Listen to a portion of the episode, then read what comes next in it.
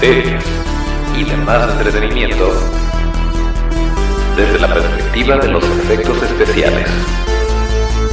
Torfex Studio, el podcast.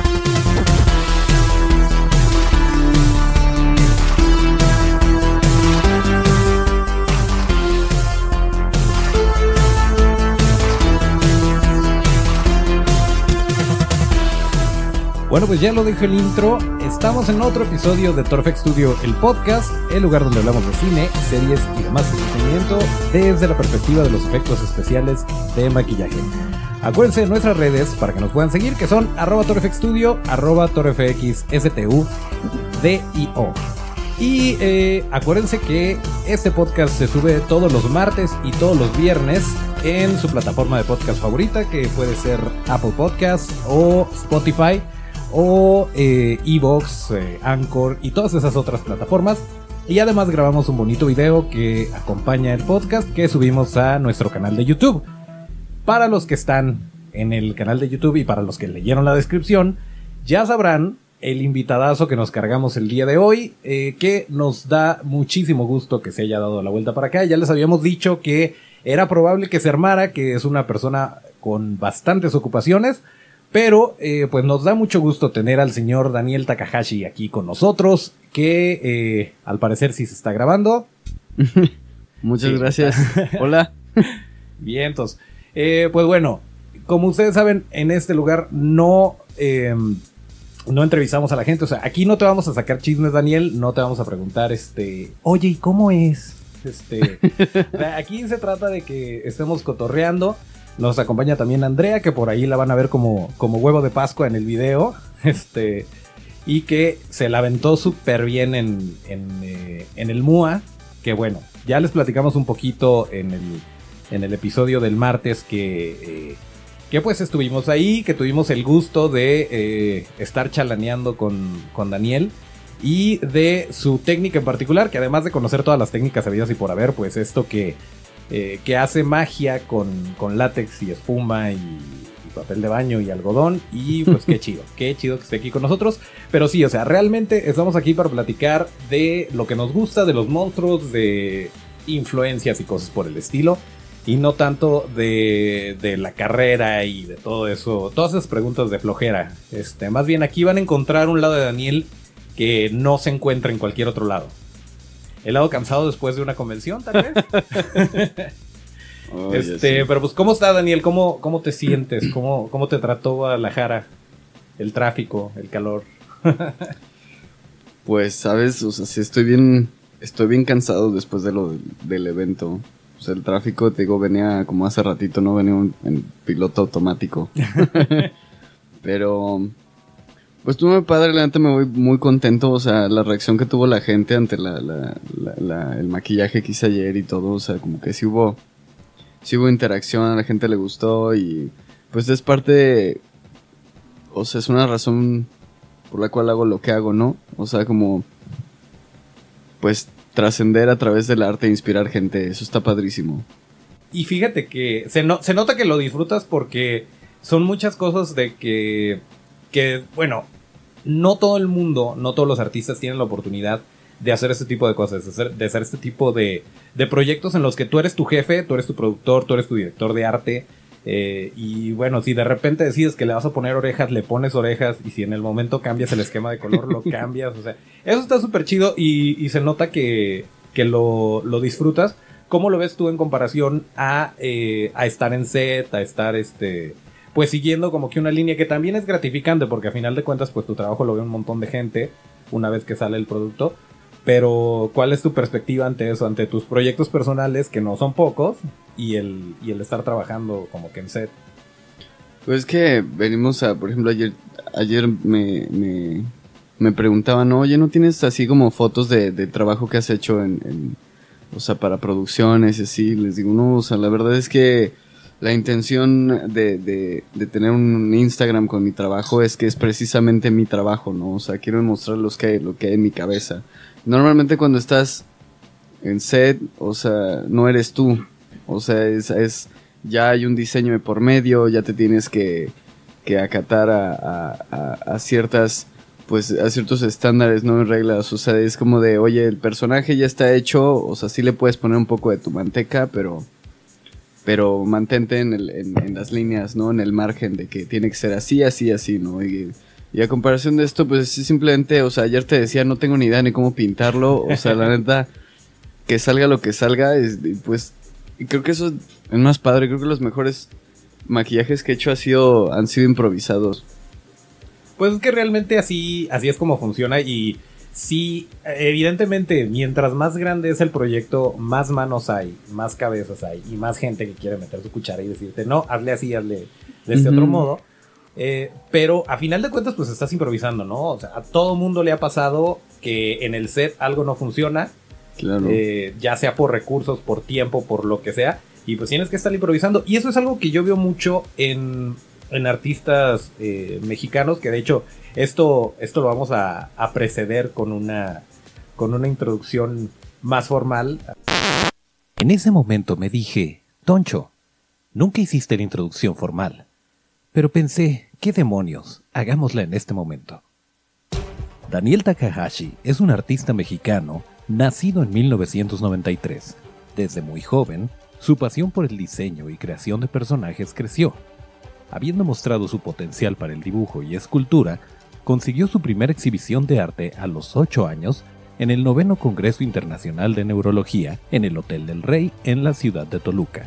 Desde entonces, el camino de Daniel estuvo claro y comenzó a perseguir su sueño. Se sumergió en el mundo del maquillaje y efectos especiales prácticos para películas y televisión. Daniel se graduó del programa Makeup Design for Film and TV en Vancouver Film School donde construyó un impresionante portafolio y tuvo la oportunidad de unirse al equipo Lindala Schminken FX Inc., bajo la guía de Toby Lindala. Fue parte del proceso de creación de prostéticos para distintas películas y programas de televisión como Supernatural, Once Upon a Time y Power Rangers, con la actriz Elizabeth Banks. Daniel regresó a México como maquillista freelance Ofreciendo sus servicios al público en general, trabajó como artista de efectos especiales para proyectos pequeños y producciones independientes locales. Posteriormente, trabajó para estudios de FX en la Ciudad de México como MFX Studio y Zombie Studio, participando en la creación de prostéticos para películas locales mientras impartía cursos de FX en diversas escuelas de maquillaje como proyecto personal. Determinado y hambriento de aprender más, Daniel regresó a Canadá para seguir su sueño de convertirse en un artista FX más experimentado. Estudiando maquillaje por segunda vez, Daniel egresó de Blanche McDonald Center del International Makeup Program. Fue voluntario para cortometrajes independientes, videos musicales, sesiones fotográficas y películas de entretenimiento adulto para construir un portafolio más sólido y diverso. Daniel firmó con Masters FX siendo contratado como artista de efectos especiales bajo la tutela de Todd Masters. Daniel fue parte del proceso de creación de prostéticos para películas y programas de televisión como Siren, The Good Doctor, Eyes, The 100 y Skyscraper con Dwayne, el actor mejor pagado Johnson.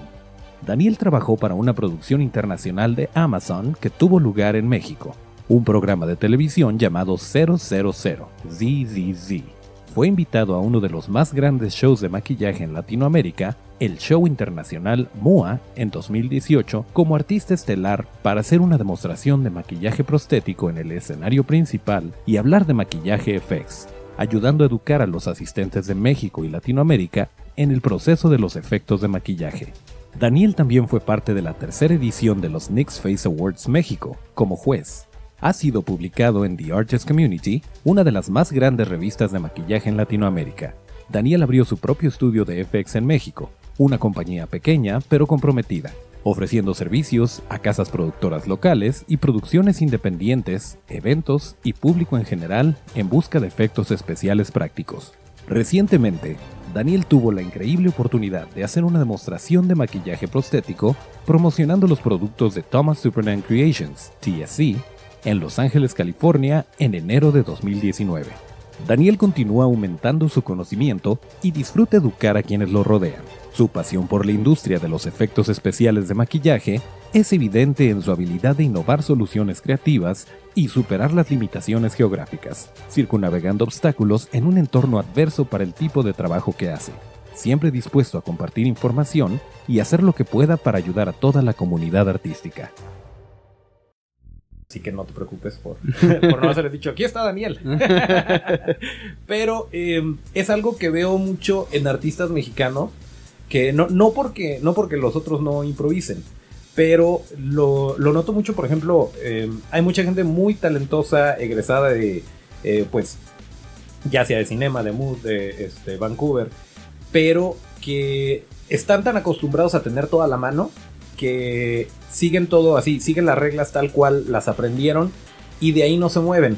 Mm. Y creo que la misma carencia o el mismo ingenio mexicano, no sé si sea cuestión mexicana o tercermundista, o sea, de que no tengamos acceso a los materiales, pero que dices, pues sabes que lo hago con esto, o, o le improviso con esto, y, y eso, más las técnicas que aprendes, eh, pues como que te da un plus.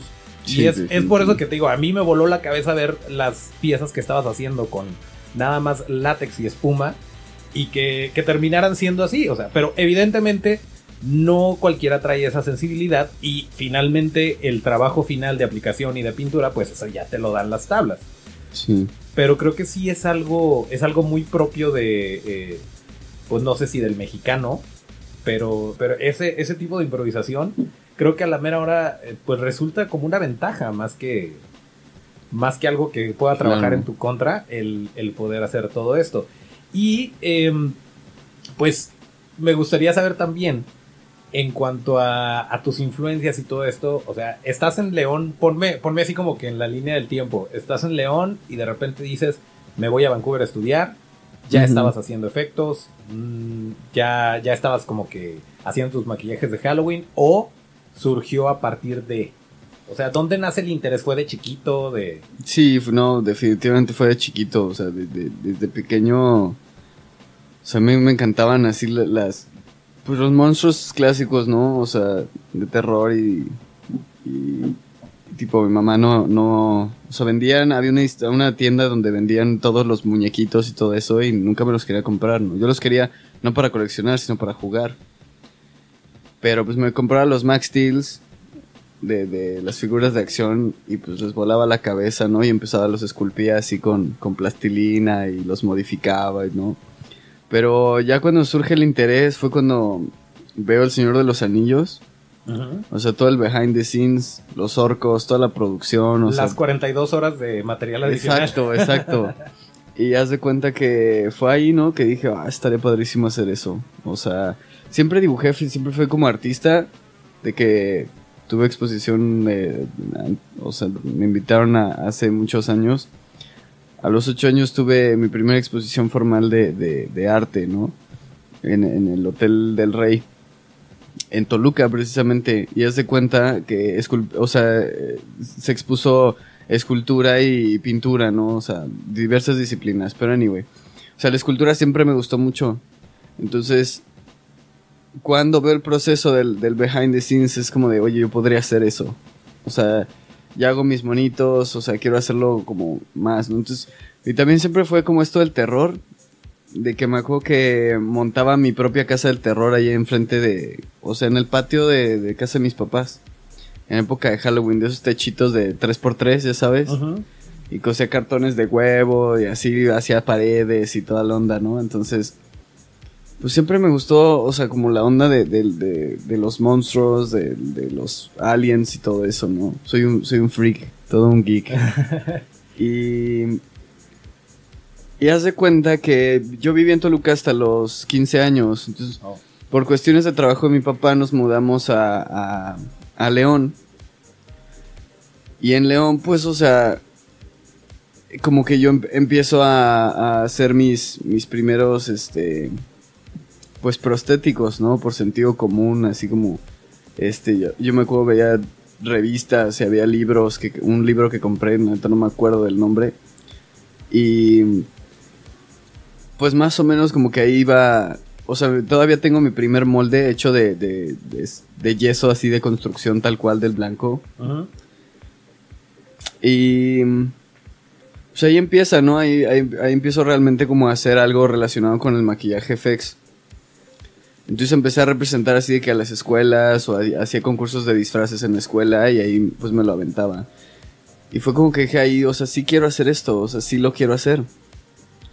Entonces yo entro, o sea, ya había competido en, en- en otros concursos, te digo así de disfraces y todo. Y cuando entró a la Ibero, entré a la Ibero en, en León. Este, fue que, o sea, pues entré a diseño, ¿no? Algo así como, algo, algo muy visual. Yo soy una persona muy visual. Y bueno, anyway, o sea, el chiste es que, como que ahí no, pues, no estaba feliz, ¿sabes? No iba a clases, o sea, me la pasaba haciendo, era fisicoculturista antes, o- aunque no parezca, pero, o sea, eh, y me gustaba otra onda, pero siempre el hobby lo traje ahí, ¿no? De, de estar así haciendo mis monitos y toda la onda. Hasta que veo la posibilidad, conozco una, una compañera mía, me dice, oye, has escuchado de tal escuela. Dice, creo que tiene la carrera, o sea, es una carrera que te enseña lo que tú quieres hacer. Ya fue ahí que me puse a investigar y dije, oye, sí, eso se llama Vancouver Film School, ¿no?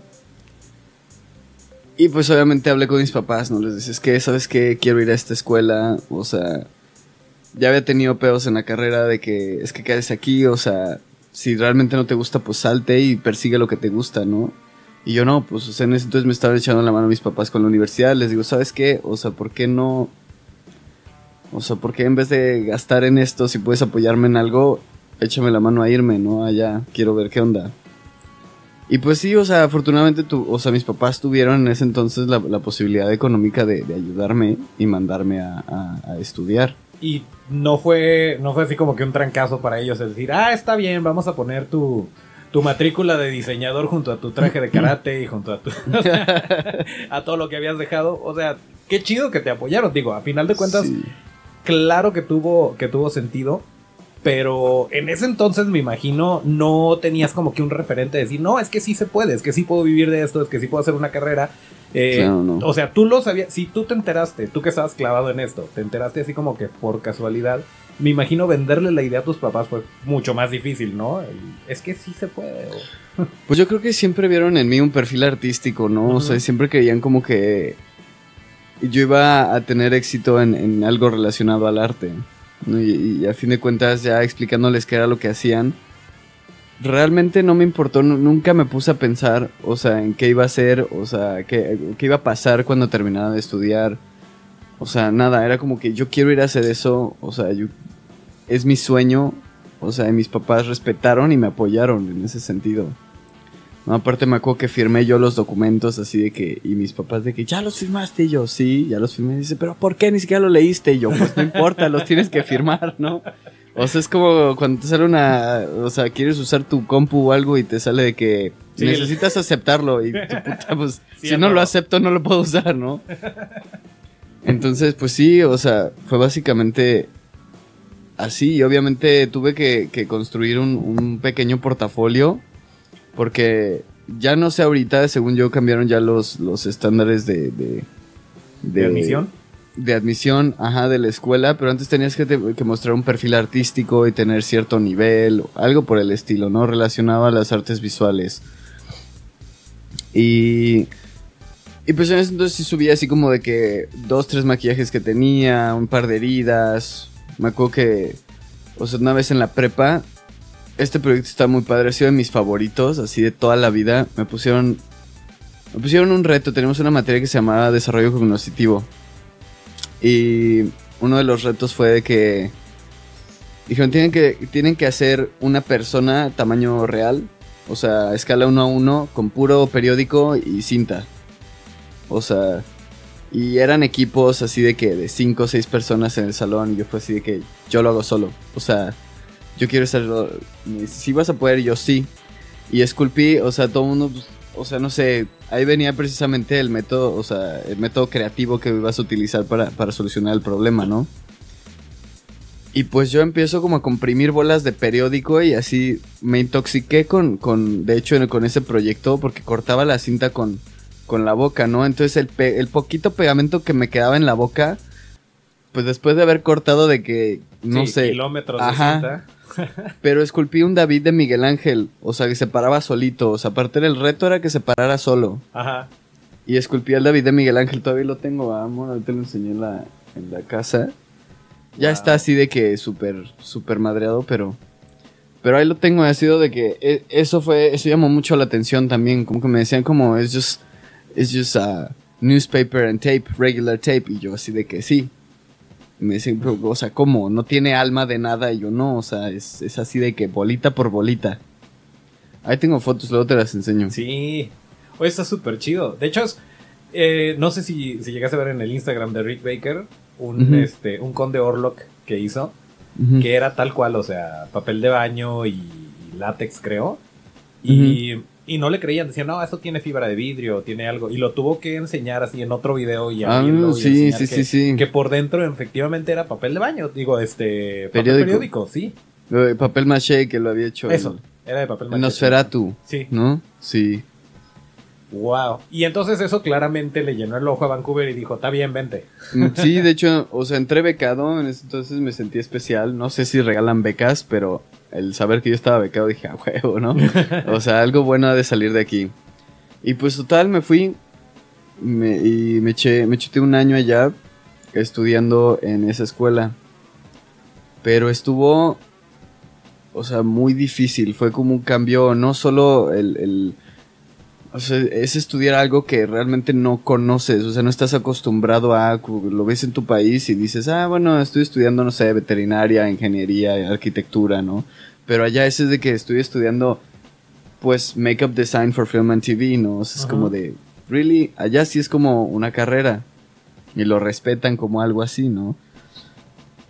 Pero sí, sí también fue el lado personal de ir a vivir solo, o sea, en otro país, y enfrentarte, o sea, como cortar el, el cordón umbilical de todos, amigos, familia, o sea, y, y pues ir a perseguir tu sueño, ¿no? Entonces ahí fue cuando eso era carísimo para mí, yo lo que, lo que, pues lo que, por ejemplo, te digo que era fisicoculturista, lo que me comía en un día me alcanzaba ya para comérmelo en una semana.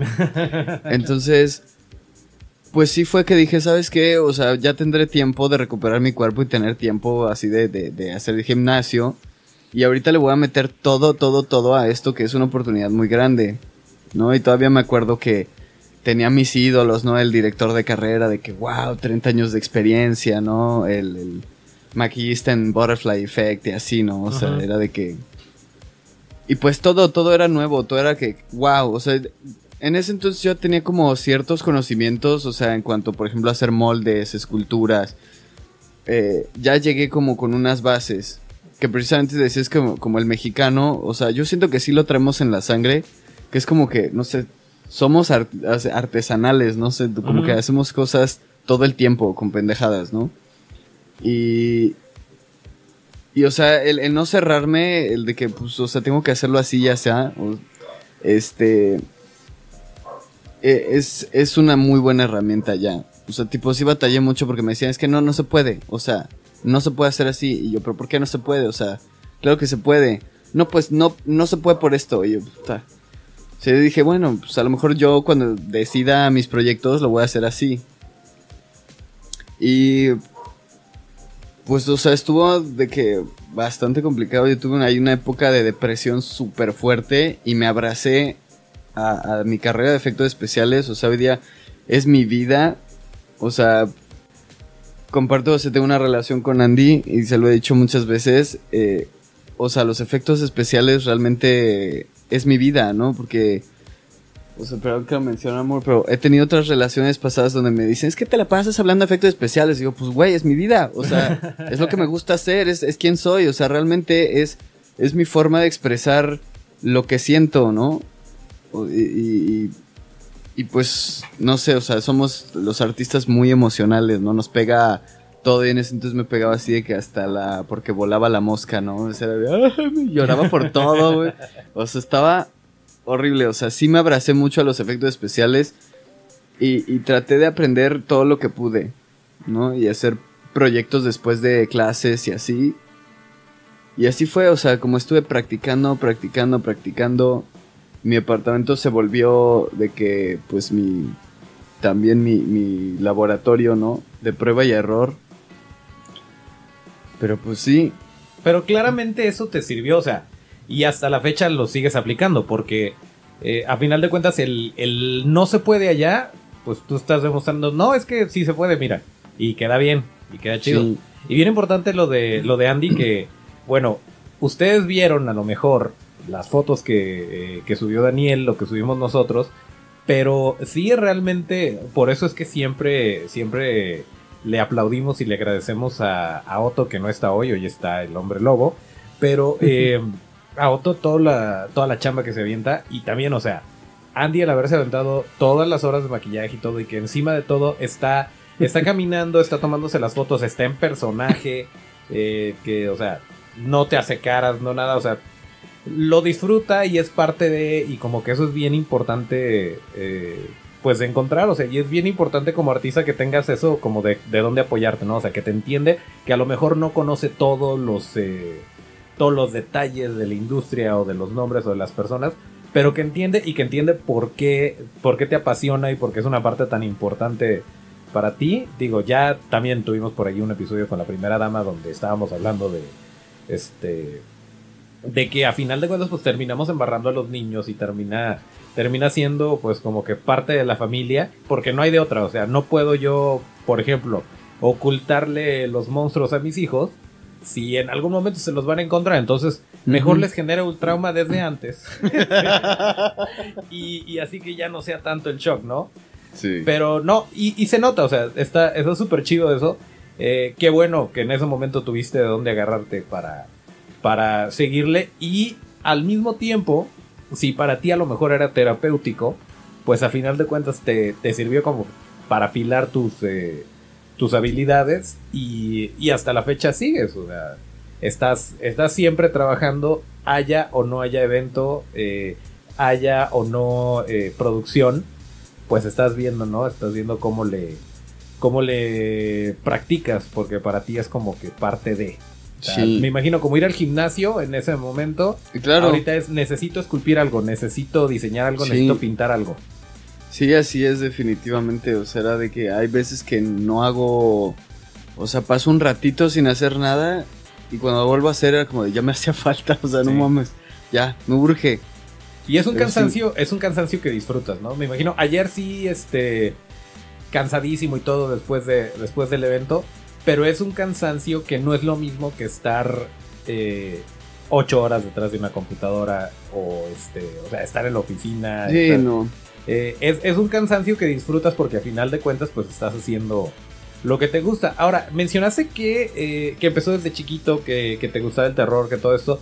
¿Recuerdas así como que la película, la serie, el momento que, que dijiste, wow, esto es lo mío?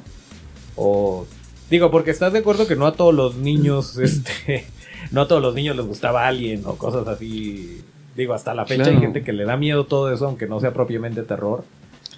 ¿Sabes qué? Es que tengo varias, pero por ejemplo, recuerdo una escena de la Liga Extraordinaria donde sale Dr. Jekyll. ¿No has visto así el- Sí. el- Y o sea, se ve, o sea, se veía que eso no era como computadora, ¿no? Y me acuerdo que mis papás no me dejaban verla, o sea, no me dejaban ver la película. Y bueno, un día la vi, pues, pero me acuerdo perfectamente la escena donde están peleando estos grandotes, ¿no? Dr. Jekyll con el otro. Y ahí fue cuando dije, no, ma, o sea, yo quiero hacer eso, o sea, yo quiero hacerlo. Y siempre, o sea, todo nació porque porque tenía una idea, tenía un personaje y lo dibujaba, ¿no? Lo plasmaba. Y bueno, y luego, o sea, lo quería materializar. Entonces, pues la manera de materializarlo es esculpiéndolo, ¿no? Pero te- luego te das cuenta de que la escultura, cuando la pones a pelear con otro juguete, pues vale madre, ¿no?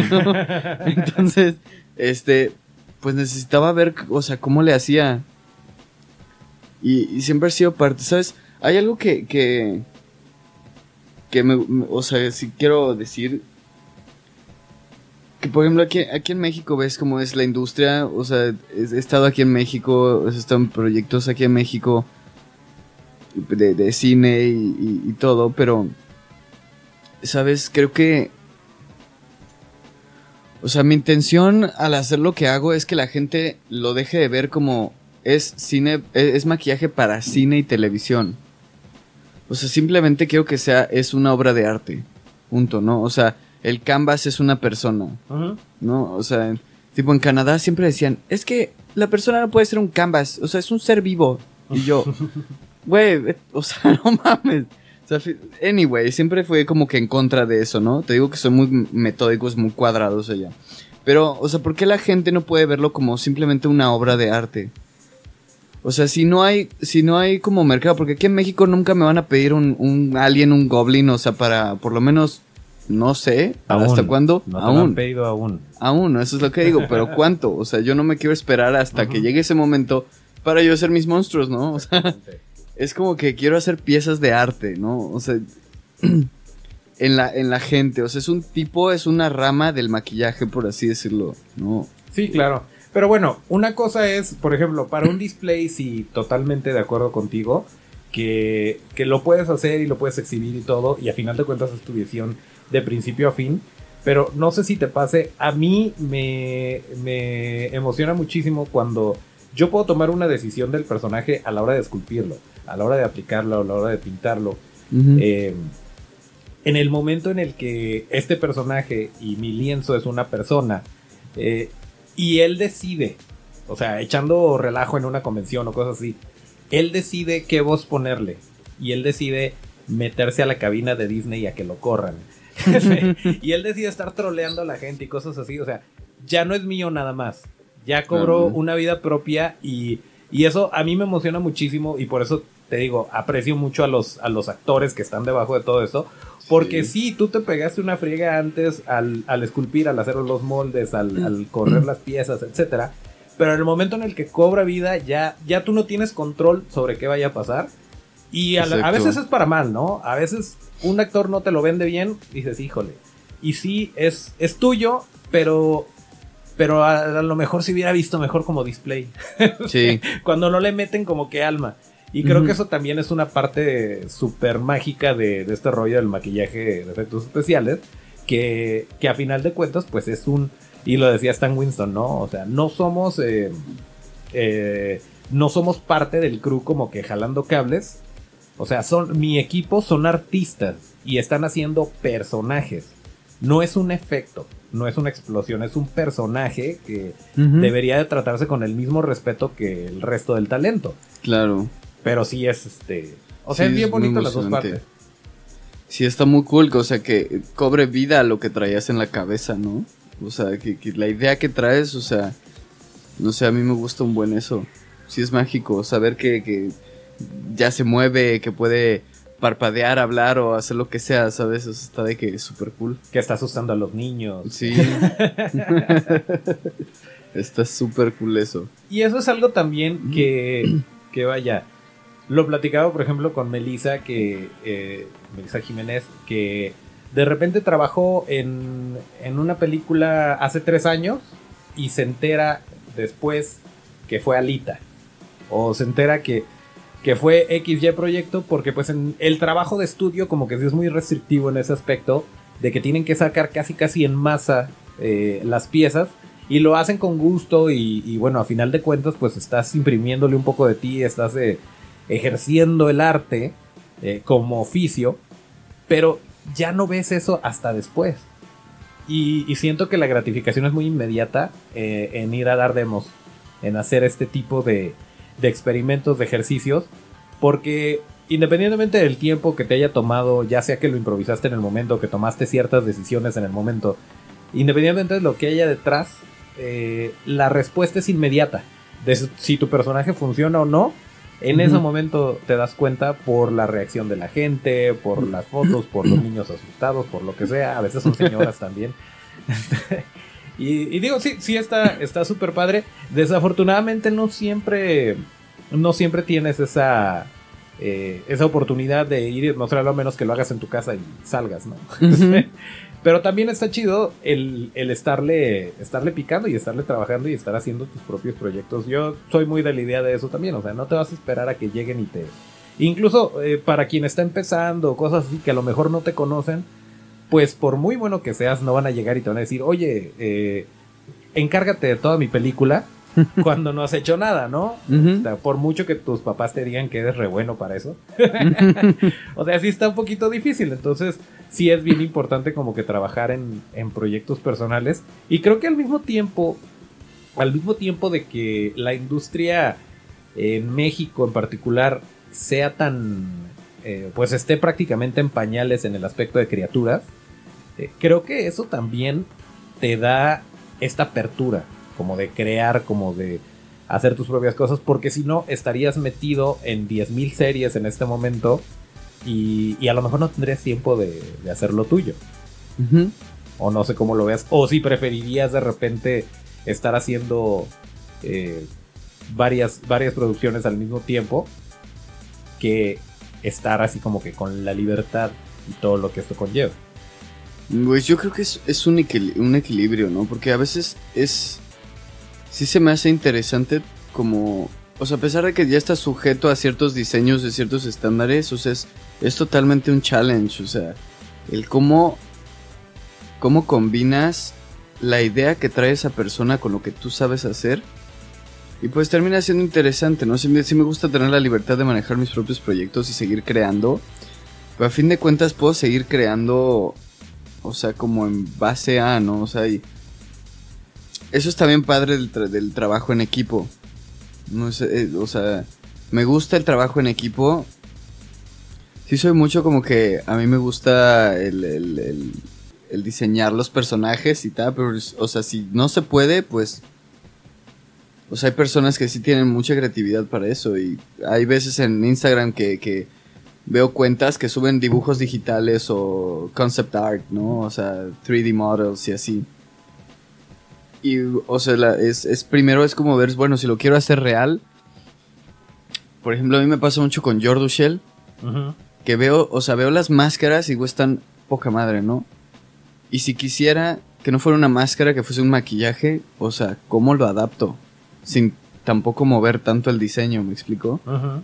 O sea, sí meterle un poquito, pero, o sea, no va a ser una máscara. Creo que sea un, un maquillaje y que pueda gesticular, y que pueda hablar y se pueda mover y todo. Bueno, creo que en particular con Jordu Shell no tendrías tanto trabajo. Si acaso en cómo, cómo lo metes en una persona, ¿no? Pero eh, siento que Jordu está muy, muy, muy eh, aterrizado en, en proporciones y en. en eh, ay, se me fue. Se me fue la palabra. Pero en lo orgánico. O sea, Sí. en que te la creas que ese, esa criatura puede realmente respirar y, y coexistir en, en un universo. De hecho, no sé si tuviste chance de checar este eh, Battles with Bits of Rubber. Creo que en el último episodio, el, el podcast que tienen Stuart Bray y Todd Ujú. eh, entrevistaron a Jordu Shell y sí hablaba, hablaba mucho más o menos de, de eso. Y también el decir, este, hay un diseño natural, eh, más bien, hay una, hay ciertas tendencias de diseño en la naturaleza. No diciendo que hay un ser supremo que las diseña, sino que siguen ciertas reglas. Y que en algún momento alguna criatura, eh, alguna criatura que exista fuera de este planeta, tendría que tener ciertas características porque, eh, no me acuerdo cuál era el término, pero refiriéndose a que si existe vida en otro planeta, tiene que tener condiciones similares a las nuestras para que haya vida. Sí, sí, sí. Y por lo tanto, tienen que probablemente caminar o en dos o en cuatro patas y cosas así. Ajá. o sea. Sí, sí, sí. Pero Eso sí, es cierto. sí, o sea, está, está muy interesante eso de, de adoptar un diseño y a final de cuentas lo haces. O sea, no, no contratan a los artistas por, eh, por suerte. Si eligen a Norman Cabrera para un proyecto o, o eligen a, a Steve Wang para otro, es por lo que ellos traen y por lo que pueden aportar al, eh, al diseño. Y a final de cuentas, pues sí, está el diseño, pero de repente va pasando por tantas fases que ve lo que pasó en Depredador, ¿no? Sí. O sea, que originalmente, y era este, Steve Johnson, y le dijeron, no, pues sabes que esto no está funcionando, y llega Stan Winston a salvar el día. Pero llega Stan Winston a salvar el día, que realmente era Steve Wang, y era toda la gente que estaba detrás de, Sí. de Stan Winston Studios, y, y bueno, pues resultó en algo que hasta la fecha sigue siendo vigente, ¿no? Sí. No, y hasta la fecha, ¿no? Hubo varias, varias personas, este, conocidos míos que, que, o sea, suben así fotos de la escultura de la cara de que ah, lame- lamentablemente no se usó esto, ¿no? Y es como de, "¿Qué? ¿qué? O sea, eso pasa mucho también, ¿no? Pues, me acuerdo, estábamos, este, haciendo una sirena para un show que se llama Siren, una película. La verdad, no tenía idea, es una sirena, pues, tamaño real, o sea, Ajá. escala uno a uno, la estábamos colgando y ahí estamos pintándola, arreglándola. Y entra la, la, la, pues la encargada, ¿no? De, de- del laboratorio y dice, este, stop doing that. Dice, "Ya, we're not gonna use it anymore. Entonces, de como, ¿qué? O sea, llevamos de que ya le sacamos molde, ya está, ya está básicamente terminada y no la van a usar. No, no, no, ya no. ¿Me la puedo llevar? Pues sí, básicamente, o sea, es tipo, se lo, Sí. se lo queda el estudio, ¿no? Pero... Sí, claro. No, pero y, y está bien gacho y le pa- pasa a todos niveles. O ¿Mm? sea, ve lo que, lo que le pasó a ADI con, con el remake de The Thing. Que, o sea, animatronics increíbles, los efectos increíbles, muy al estilo, o sea, yo creo que muy respetuosos de las bases que había sentado Robotin. Y a final de cuentas dicen, no, ¿saben qué? La vamos a embarrar todo con CGI y bye. Sí. Y, o sea, y en ese momento no lo sabían. O sea, qué gacho que te enteres cuando ya estás queriendo ver la película y te das cuenta que todo tu trabajo lo taparon. Y al final del día yo creo que por eso de repente la gente como que se amarga. Eh, como que ves, ves ciertos veteranos que, eh, pues igual me pagaron. Y que ya lo ven más como, como un, pues mira, mientras me sigan pagando lo sigo haciendo. Eh, y creo que, bueno, a mí en lo personal no creo nunca sentirme así. De que esté ok Sí, no. con el hecho de que, de que no, no jaló mi trabajo, este, me hayan pagado o no. Creo que, o sea, sí duele, pues. Pero al mismo tiempo, y eso es otra cosa que, que repito mucho, eh, pues somos una herramienta. A menos de que tú seas el, el capitán de tu, de tu proyecto, o sea, que esta es mi pieza, esta es mi colección de, de, de piezas que voy a mostrar yo, Daniel, como artista. A menos de que hagas eso, si estás en una película, no eres el rockstar del- de la película, o sea, es el talento y es el director. Y si Sí. de repente, y a veces funciona. La verdad es que, tristemente, sí hay casos tristes en donde lo echan a perder por una decisión que se toma en ese momento. Pero hay veces que sí, sí funciona. Por ejemplo, no sé si tuviste chance de ver esta película con Sandra Bullock, que fue, ah, fue para Netflix. Bueno, ahorita el hombre lobo nos va a ayudar a poner ahí cuál es. Pero, eh, pero esta película tenía de repente en una visión una, una especie de serpiente con cabeza de bebé. Y estaba muy bonita y todo. Pero a la mera hora no lo usaron porque quisieron mantener este misticismo de no mostrar a las criaturas y que el espectador se imaginara cómo eran o si existían o, o sea que de repente se aventaron teorías de que si era una condición mental que tenían todos o que X, Y, Z y no se mostró. Y o sea, pues, hubo quien estuvo trabajando, hubo quien se desveló haciendo esa cabeza de bebé con esa serpiente y todo y a final de cuentas no se usó.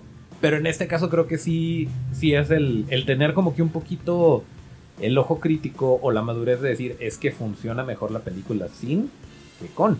Claro. Que normalmente es al revés. Pero sí llega a pasar que menos es más, ¿no? Sí. O bueno, no sé si te ha llegado a pasar algo. algo así que de repente no, no le den para adelante al proyecto. Digo, Mm. porque sí hay este. Sí hay casos en los que. En los que tenemos que como que cruzarnos de brazos y. Y pues pensaron mejor en el siguiente proyecto. Porque ya no se hizo lo que nosotros teníamos en mente. Pero pues nuevamente, también de repente por eso hay. eh, por eso hay muchos artistas de. Bueno, no muchos, pero por eso de repente hay artistas de maquillaje que empiezan a hacer su propia, o su compañía productora, o su eh, serie de, si tú quieres, este, pues como George Shell, ¿no? Su serie de, de eh, eh, figuras coleccionables. eh. Sí, Steve como Wan tiene Steve una compañía productora, ¿no? Él produce, o sea, sus películas, todo está... O sea, yo ese güey tiene muchas cosas que yo le envidio y le admiro, o sea, al mismo tiempo, de verdad. ¿No? O sea, tiene sus eh, ECC Collectibles, ¿no? O sea, él produce sus propios, este, pues, pues, películas, o sea, hace muchas cosas. Es como un sueño, ¿no? De, de personas como nosotros. Sí, claro. Tiene su esposa, es este. súper talentosa, o sea, y aparte trabajan en lo mismo y hacen lo mismo, ¿no? O sea, es de que, wow. Pero aquí, aquí el punto es, Steve Wang, a tu edad, estaba viviendo el sueño. Claro. Y estaba el- yendo a donde le dijera Stan. Sí. mira, si tú me dices que nomás le pinte las uñas, nomás le pinto las uñas. Y, de- la, o sea, la experiencia y las tablas se las fueron dando los años. No, no fue como que llegó y... ah, Sí, no, claro. O sea, es- ah, no, incluso más joven, él a los 20, 21 años ya estaba pintando el, el suit de Depredador. Sí. O sea, ¿qué onda? Que de hecho No. tuvo la idea de la mallita, ¿no? Sí, no, y aparte, ¿sabes que Bueno, siempre dice, ¿no? Siempre, o sea, cuando creas que eres bueno en algo, siempre va a haber un asiático mejor que tú. O sea... Me río mucho, ¿no? Sí, Pero también es eso, también es el, pues el seguirte, o sea, el tener esta humildad de decir, no lo sé todo, le voy a calar, no lo he intentado por este lado, voy a ver cómo, porque el día de hoy tú dices, a mí me consta que puedo hacer las cosas con tres materiales, ¿no? O sea, con esponja, látex y algodón, puedo hacerlo. Pero a lo mejor, digo, a lo mejor hay alguien ahorita que, que se está inspirando en, no sé, una de Paw Patrol o algo, algo que está ahorita para niños y que el día de mañana te va a decir, es que sabes que lo puedes hacer con dos ingredientes o lo puedes hacer así y este y pues tener esa apertura creo que es que es bien importante. Y, y nuevamente no sé si sea algo mexicano pero vaya no sabes que Dick Smith era así Claro. o sea, Dick Smith en, en su libro está como que hablándote de, ay, pues a lo mejor si le echo esto, eh, podría funcionar. Y, y vaya, o sea, es como que la Biblia, este... Y, y de la misma manera creo que creo que la gente que más ha sobresalido es la gente que se sale del molde de esa manera. Que no Sí, claro. piensa de manera cuadrada. Pues igual, o sea, por ejemplo, este Tinsley, ¿no? O sea, como, o sea, desarrolla los transfers. Ah, o, o sea, pues igual es pensando fuera de la caja. O sea, y tiene un buen de éxito ahora ese señor. Y ahorita es un estándar en la industria las Tinsley Transfers. Y Sí. hay infinidad de copias caseras, etcétera, etcétera. Pero todo fue a raíz de una necesidad. De necesito que se mantenga eh, con el sudor, con este el calor, etcétera, etcétera. Y necesito aplicarlo de volada. Y, y le funcionó muy bien. Sí. Sí, no, o sea, es que así es como... Tipo, ¿sabes? Aquí eh, llegué a, a trabajar con personas que ya llevan de que 30 años en la industria de los efectos especiales en México, ¿no? Y, sí me llegué a topar con, con gente de mentes muy cerrada. O sea, desde que sabes, o sea, digo, tengo 26 años yo y, llega o sea, yo le, le digo, oye, ¿sabes qué? Esta esta manera de hacerse, yo lo hago así, esto y lo otro. O sea, con respeto a no decirle, para no decirle, ¿sabes que estás, está mal lo que estás haciendo, no? Pero si llegan y se enojan de que, oye, güey, llevo 30 años en la industria.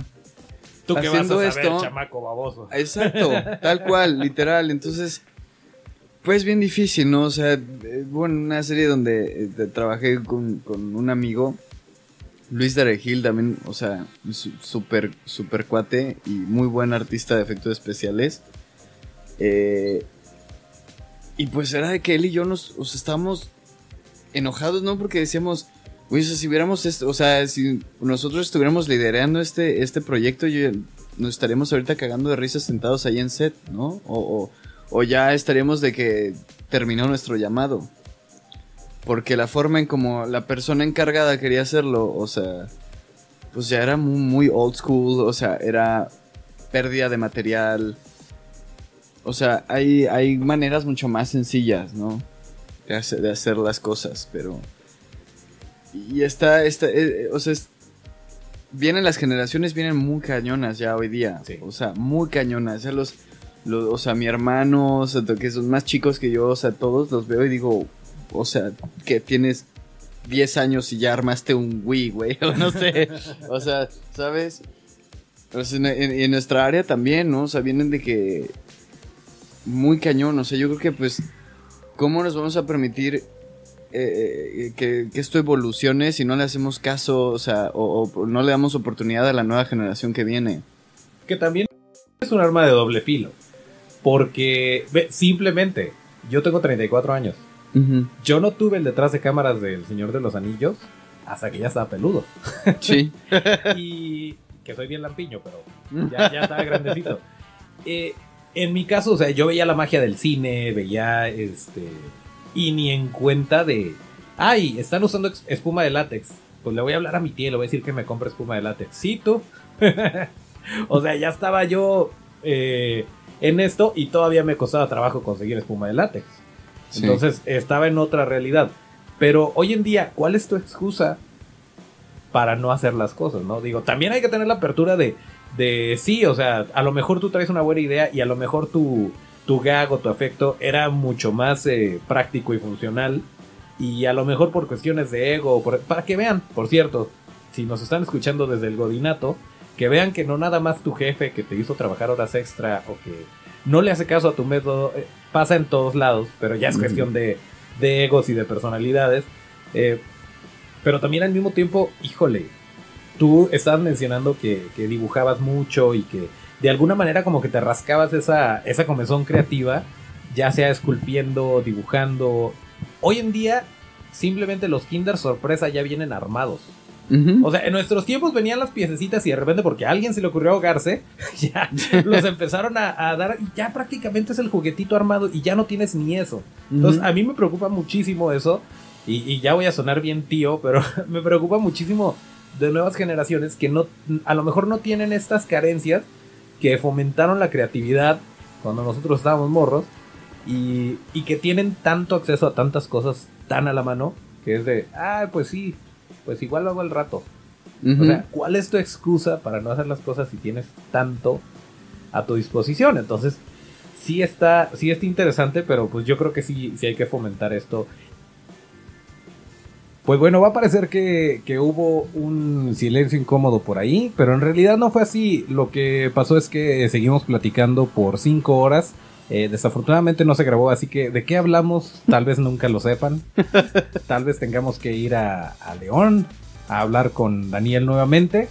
Pero, eh, pues bueno, ya estamos a punto de, de cerrar este bonito episodio especial de Torfex Studio, el podcast. Eh, Dani, muchas gracias por, por haberte dado la chance. Yo sé que traes tu agenda súper llena. eh, pero bueno, qué, qué buena onda que, que te diste la vuelta. Les vamos a poner ahí las redes de, de Daniel para que estén bien atentos a lo que haga. Porque créanme que de esto no hay diario. y estamos muy contentos de que, de que se haya dado la vuelta. Eh, no sé si quieras agregar algo más antes de cerrar. Porque voy a, voy a poner el tema y todo eso. Y este.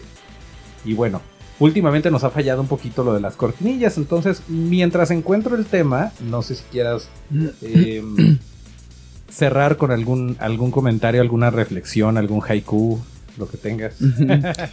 No, pues la verdad muchísimas gracias por recibirme. Es, es este... Me. La verdad yo me siento muy, muy bien aquí en, el podcast. Está padrísimo poder compartir eh, a, través de cualquier plataforma, cualquier medio, este... Pues experiencias, ¿no? O sea, platicar del tema creo que es algo que le hace falta a México.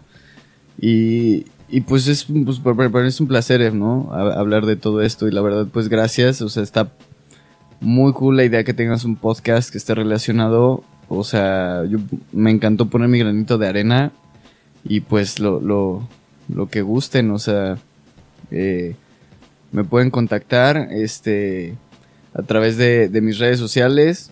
Este, De hecho, este, sí, o sea, sí, sí, sí que te contacten y sí contáctenlo, porque una cosa bien importante es que el señor es este súper abierto y no me dejaron mentir los que fueron a MUA, que pese a su trayectoria, pese a su talento, pese a todo, es cero fresa, este, es súper buena onda con la gente. Ahí estuvo el tiempo que tuvo que estar tomándose fotos, eh, platicando, dando consejos, todo eso.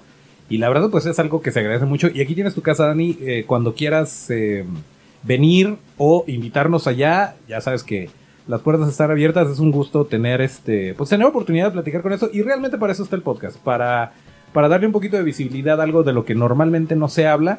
Y eh, pues cuando gustes, aquí, mira, tú dime, ponemos el café y se arma, le ponemos una almohada a Andy y. Ya. Ya estuvo, ¿no? Pues muchísimas gracias, claro que sí. Entonces, déjame cerrar como lo marca la tradición.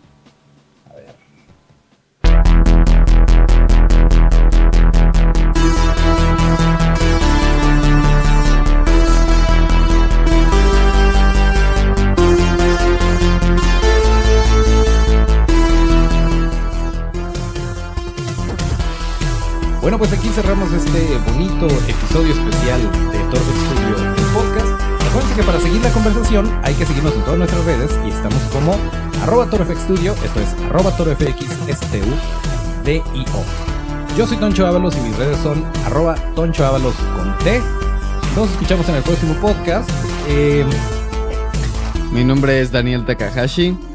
Mis redes me pueden encontrar en Instagram como Film Makeup Artist y en Facebook como Daniel Takahashi Makeup Designs. Muchas gracias. Hasta la próxima, hasta el próximo llamado. eso.